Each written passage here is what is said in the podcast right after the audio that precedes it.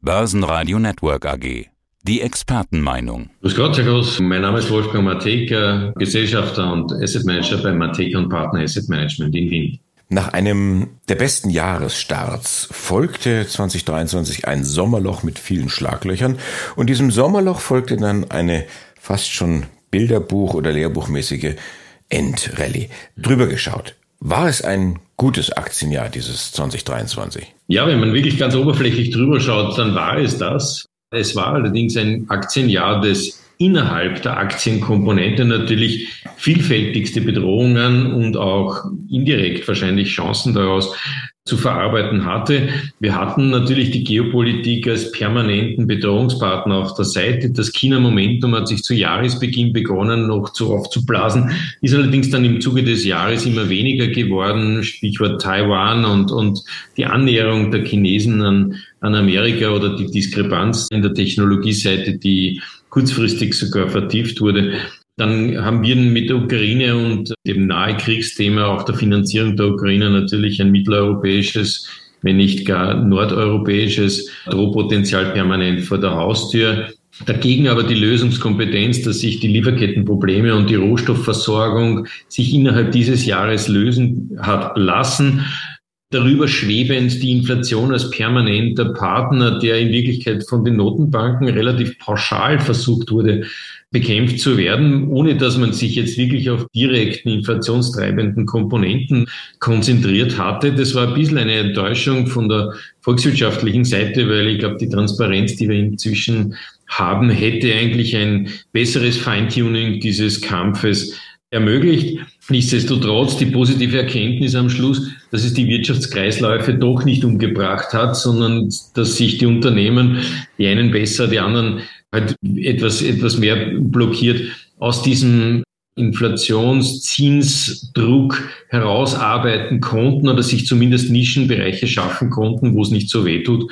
Das war dann am Ende begleitet natürlich vom geopolitischen Palästina-Thema, das jetzt niemanden in Ruhe lässt, aber doch der Grund für eine durchaus fundierte Jahresendrallye, wenn man das so sagen möchte, denn die Notenbanken haben irgendwann einmal auch durch die sinkenden Inflationszahlen, die sich auch rein statistisch bedingt aus dem Druckmuster herausarbeiten, begonnen, die Zinsfantasie zumindest nicht nach oben, sondern flat zu argumentieren, was ihrer Rolle geschuldet ist natürlich. Aber jeder, der das sieht, der denkt schon an die Zinssenkungen und das hilft natürlich der Perspektive fürs kommende Jahr. Wie kommt denn das eigentlich, dass sowohl die Anleger als auch die Unternehmen offensichtlich besser klarkommen mit diesen ganzen Widrigkeiten, die Sie beschrieben haben?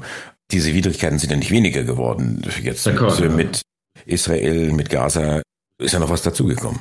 Ja, also ich glaube, dass die Unternehmen es sich wirklich das muss echt, echt positiv sein. Das ist, das ist ein, ein echter Change-Prozess gewesen.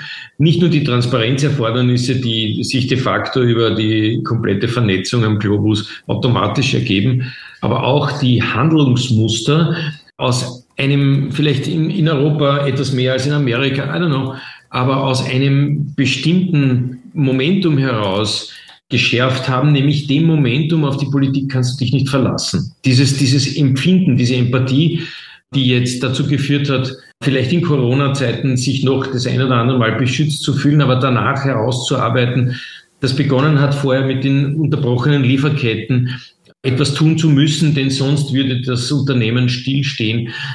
Das hat wahrscheinlich zu einer erhöhten Flexibilität der Unternehmen in Summe geführt, auch einer erhöhten Bereitschaft, etwas schnell und rasch zu entscheiden.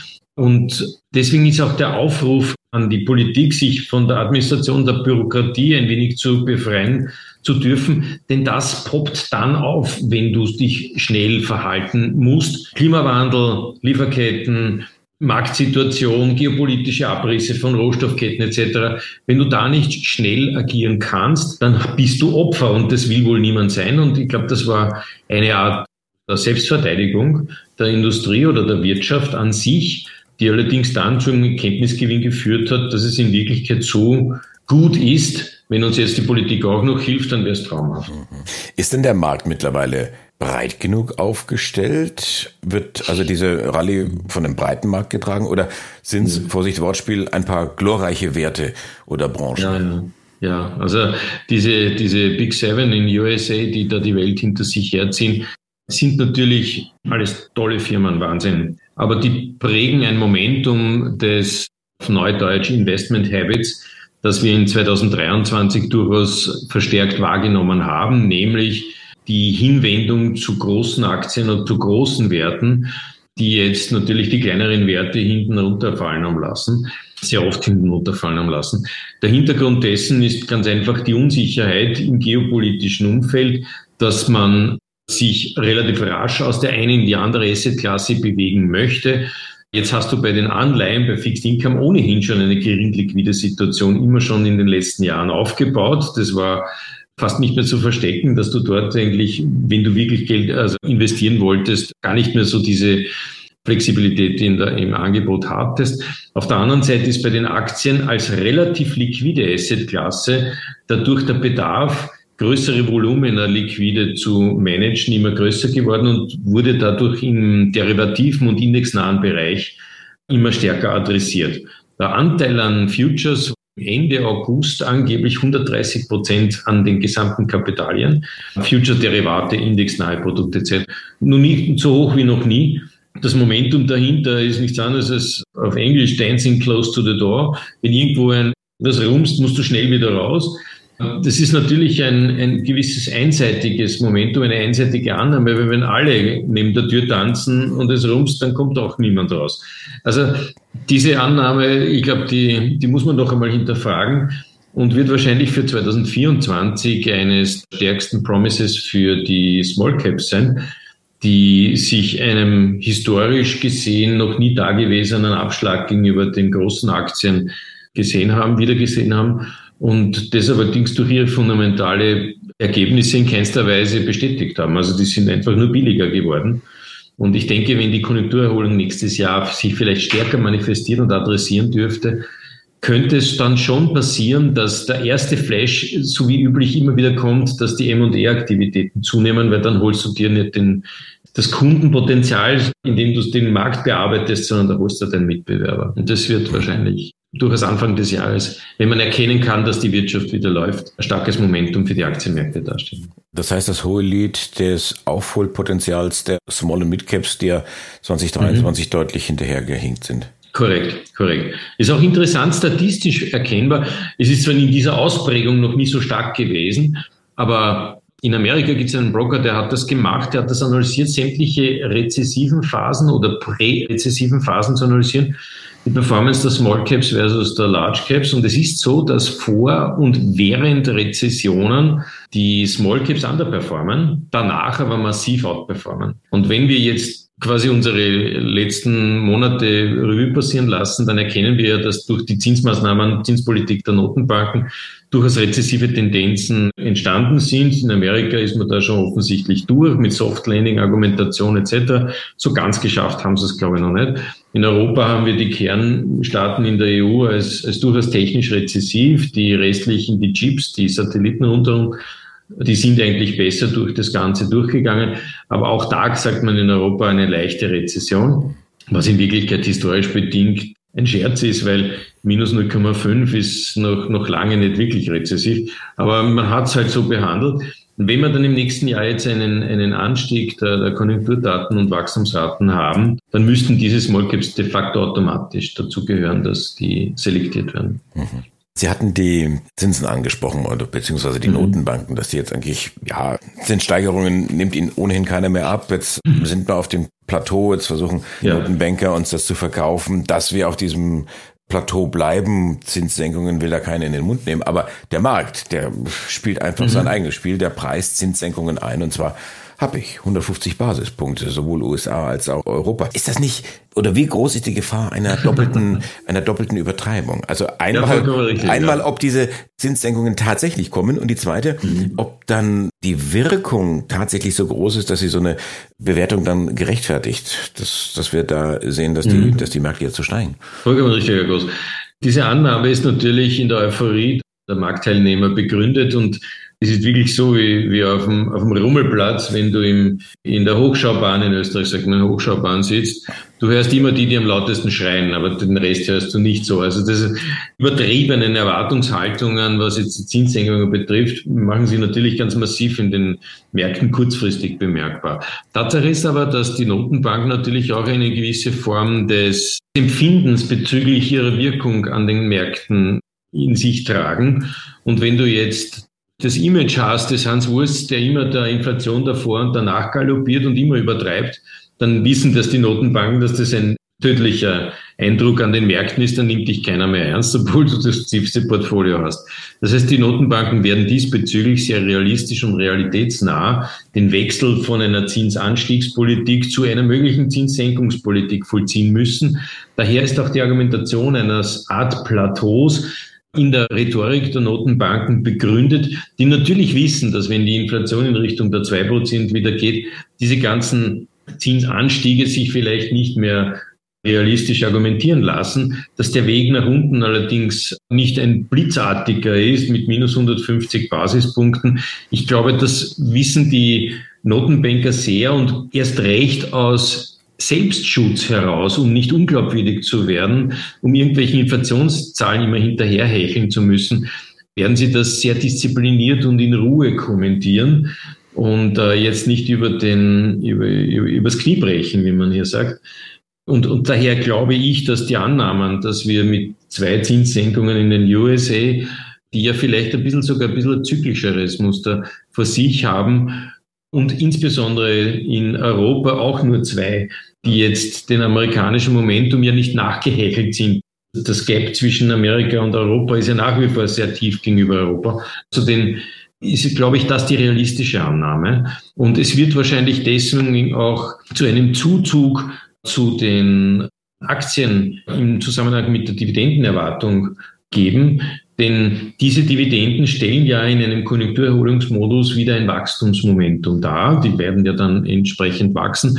Und wenn diese Übertreibungen, die wir derzeit in den Anleihenmärkten gesehen haben, sich im nächsten Jahr ein bisschen relativieren, bedeutet langsam nach unten und nicht sprungartig, wird ja die Zukunftsperspektive, die sich auch in den Dividenden als Wachstum entwickelt, eine Art positive Schere zu den Renten entwickeln und jeder hat dann seine Freude. Jetzt sind Sie ja schon mittendrin im Ausblick auf 2024.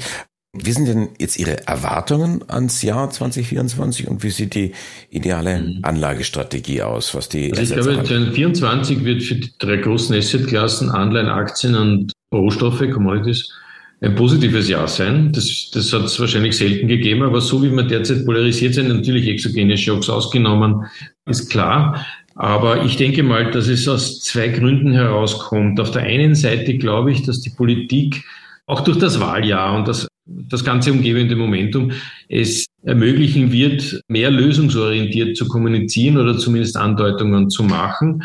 Das Zweite dürfte auch sein, dass sich die Asset-Häuser oder alle die, die in dem Zusammenhang sich als Asset Manager oder Asset Collector betrachten, den Opportunities mehr zuwenden als den Geldströmen an sich, sodass wirklich ein realitätsbezogener oder ökonomiebezogener Investmentprozess stattfinden wird.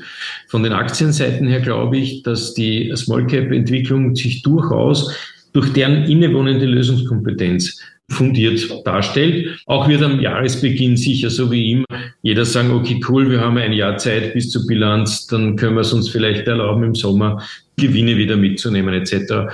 Also das, der Jahresbeginn oder die erste Jahreshälfte ist eigentlich immer eine Jahreshälfte, wo der fundierte Gedanke mehr Raum haben darf als der rein Allokationsgedanke an sich. Und ich denke mal, dass die Versprechen, die wir in der Politik derzeit haben und den leichten Rückenwind, den wir von den Notenbanken erwarten dürfen, dazu führen wird, dass man das Thema Lösungskompetenz wieder in den Vordergrund rückt, von verschiedensten Seiten her.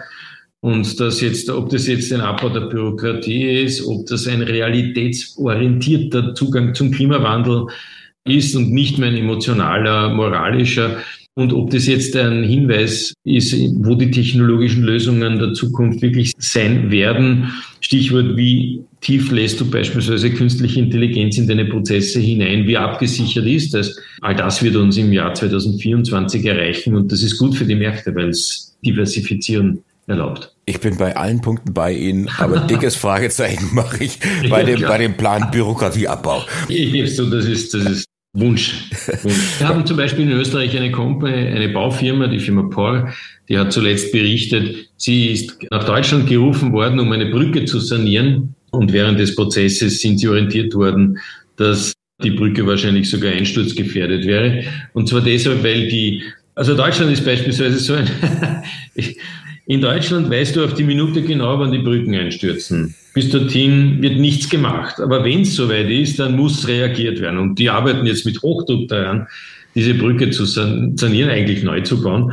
Und die haben gesagt, okay, wenn es Not am Mann gibt, und das haben wir zum Beispiel in der Energiekrise jetzt vor zwei Jahren massiv genau beobachten können, dann reagiert die Politik auch in Deutschland blitzartig. Also die, die LNG-Terminals, wie schnell die plötzlich da waren und da sein mussten, das war schon überraschend, nachdem sie vorher, nachdem die Bauprojekte alle genehmigt waren, drei Jahre im Dornröschenschlaf gelegen sind. Puff, innerhalb von zwei Monaten war es alles fertig. Also das kann man sagen. Bei der Deutschen Bahn würde ich mich nicht trauen zu wetten, ob das möglich wäre, aber den Rest, glaube ich, da braucht man nur ein bisschen guten Willen und über das bürokratische Momentum hindurch zu blicken. Wer weiß. Wolfgang Matega, danke schön fürs Interview. Ein schönen Jahreswechsel, schöne Weihnachten. Tschüss. Schöne Weihnachten. Gesund bleiben. Börsenradio Network AG. Hat Ihnen dieser Podcast der Wiener Börse gefallen? Dann lassen Sie es uns doch wissen und bewerten Sie unseren Podcast mit vollen fünf Sternen. Vielen Dank und bis zum nächsten Podcast. Alles rund um Börse.